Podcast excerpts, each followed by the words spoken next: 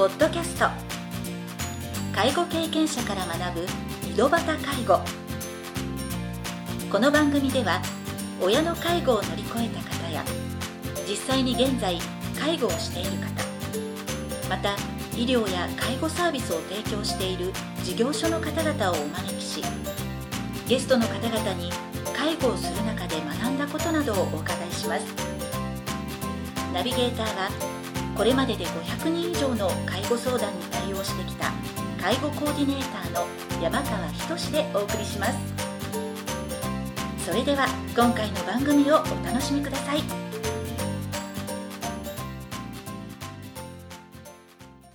皆さんこんにちは。第15回目の井戸端介護を始めます。今回も福岡市早良区で在宅療養支援診療所松尾クリニックを運営されている松尾勝一先生をお招きして番組の方を始めさせていただきます。前回の番組では松尾先生が医師になろうと思ったきっかけや在宅緩和ケアを専門とするクリニックを開設した思いなどについていろいろなお話を伺いました。今回は病院と在宅での過ごし方の違いやそれぞれのメリットデメリットなどについてお話を伺いたいと思います。えーまずですね病院と、えー在宅の違いですけれども、はい。当然病院には病院のいいところ、うんうん。在宅には在宅のいいところがあります、えーそれを少し、えー違いなどについてご説明したいと思います。はい。病院はですね、えーまずやっぱり病院というシステムの中で動きますので、うんうんうん。あくまでえー病院中心のシステム、うん。管理で流れます、うん病院管理です、うん例えば食事の時間は当然病院の時間。うん。でも在宅はやっぱりえー自分の時間なんですよね、朝食べない人もいるし、はい。食べる人もいるしうん。ということです。で要するに患者さん中心でうん。在宅はえー生活が中心になります。でも先ほど言ったようにデメリットもあります。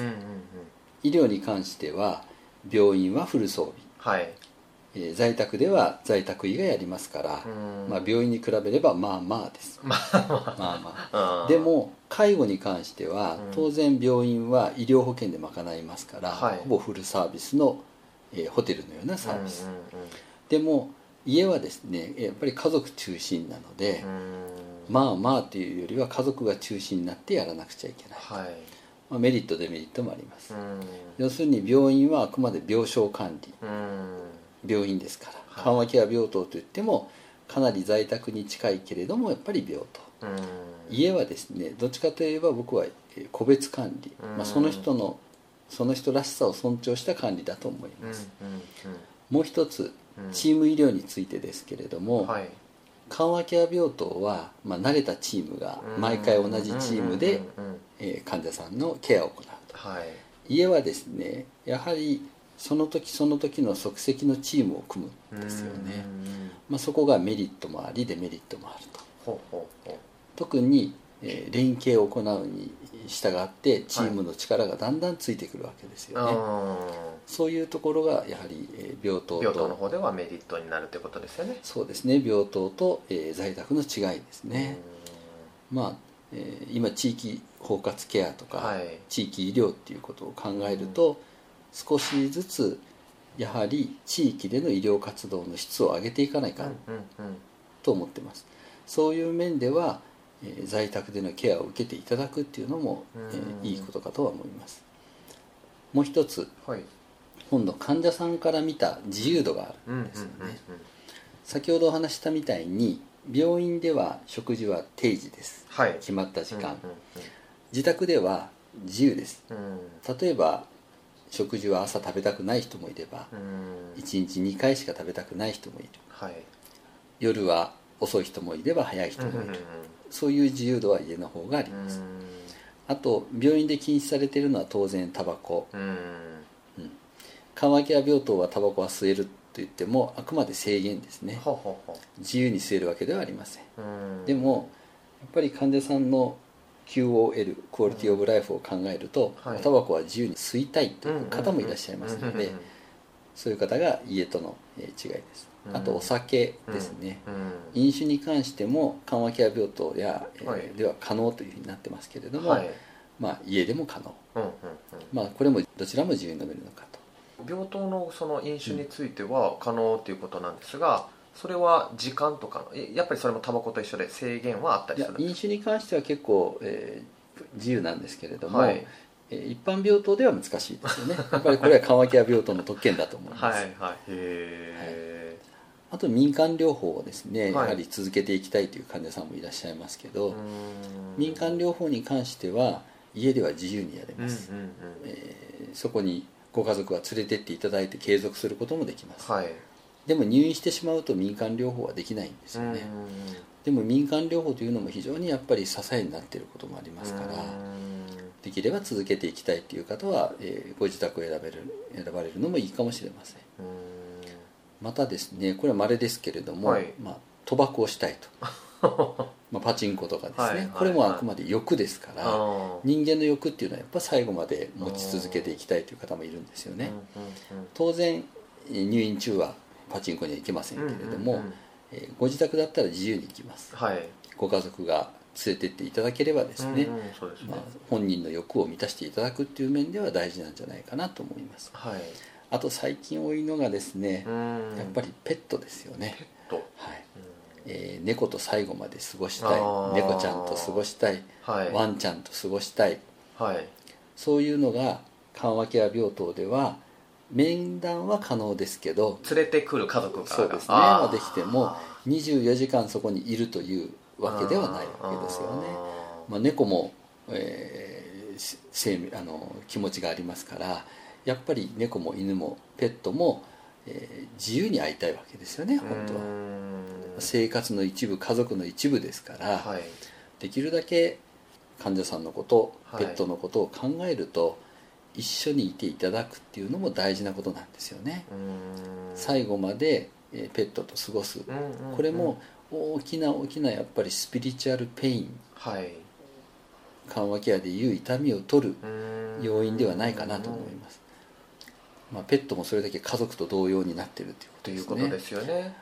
まあこれあの、すいません。あのうん。話遮って申し訳ないんですが、ご家族が例えばその連れてくる時って、うん。まあ、やっぱり病院内ねペットの苦手な方とかもいらっしゃると思うカゴっていうかなんかそういうのに入れて。そうですね。まあ大体カゴに入る大きさっていうことが多かったり、うん。あとは、まあ、中庭などにああの車椅子で家族が連れてきて会うということはできますけれども、まあ、感じるのはうん。人間も、えーペットもですけれども、お別れの方が辛いんですよね。はいペットと会ってうん。また家に帰らなくちゃいけない。うん。この時の帰りのえー足取りというのははい。人間もペットもやっぱり辛いですよね。家族患者さんと別れて。自体も何かちょっと感じるものが。感じてるものがあるんじゃないかなとは思います。なので家の自由度っていうのはうんうん。ペットも最後まで過ごせるっていうことですね。うんうんうん。まあ、独居の方は特に今ペットと住んでる方が多いですから、はいそうですね。うん、ペットが一番の家族なんですよね、うんそういう面では、えー在宅を続けて独居であってもペットと過ごしたいって言われる方は、えー実際にうちにも今いらっしゃいます。うん。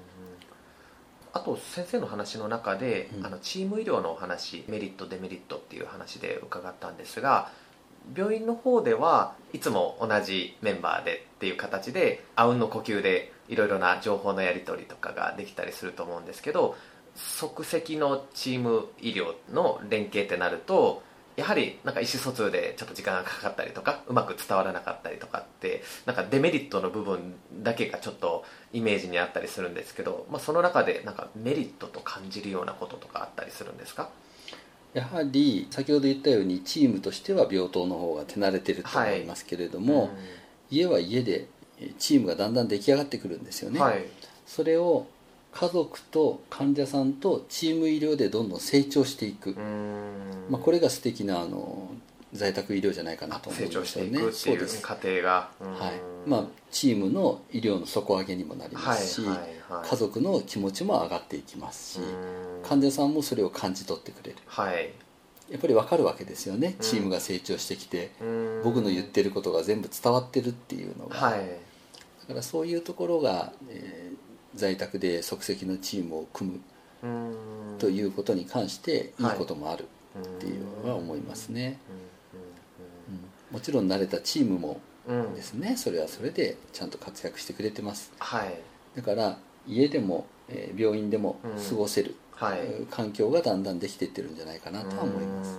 ということですね最後の質問になるんですが今病院とあと在宅それぞれのメリットデメリット、まあ、違いなどについてお話しいただいたんですが先生から見てですね今はもうその在宅医療が中心なんですがここまでいくとちょっと入院を進めるケースだとかその入院した方が在宅に戻りたいと思った時にこの状態であれば在宅に戻ってもいいかなと思われるような基準とか例とかがあれば教えていただけたらなと思います。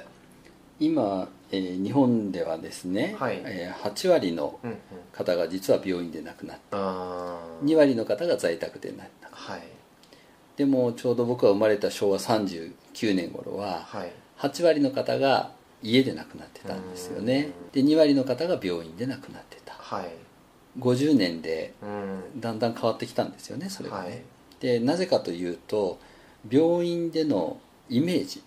病院だったら安全とか安心とか病院での看取りはそういうふうなイメージがどうしてもつきまとうんですけれども本当にやっぱり考えてみると在宅ではないとできないことがあったりやっぱりするわけですよね、はい、だからそういう面で家族家っていうことをまた考え直すと、はい、本当は家族も家で見たい、だけれども入院させなければならない。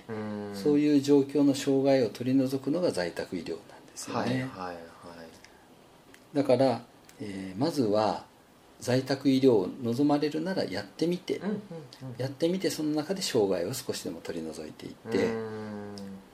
在宅にもいいメリットがあるんだよということを在宅のチームが教えてくれると思います、はい、その中で家族はですね在宅のチームと付き合っていきながら、えー、家での患者さんを家で過ごさせる。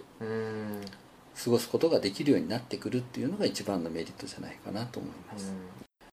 家族も家で加療を続けていくと例えば疲れたりとかですねもうやめてしまいたいと思ったりすることもあるんですよね、はい、でもそういう時は、え訪問看護師さんがいろんなことを聞いてくれたり、うんうん、ケアマネージャーさんに相談すると、うん、レスパイトな入院ですね、うん、一時的に患者さんを入院させていただける、はい、それは家族の疲れを取るための入院とか、はい、家族が旅行に行く時の入院とか、うんうん、そういうこともできますし、はい、今は介護保険制度でのショートステイっていうのがありますから、そういうショートなステイを利用しながら、在宅での生活を続けていくと、まあ、それは非常に患者さんにとってはメリットだと思います。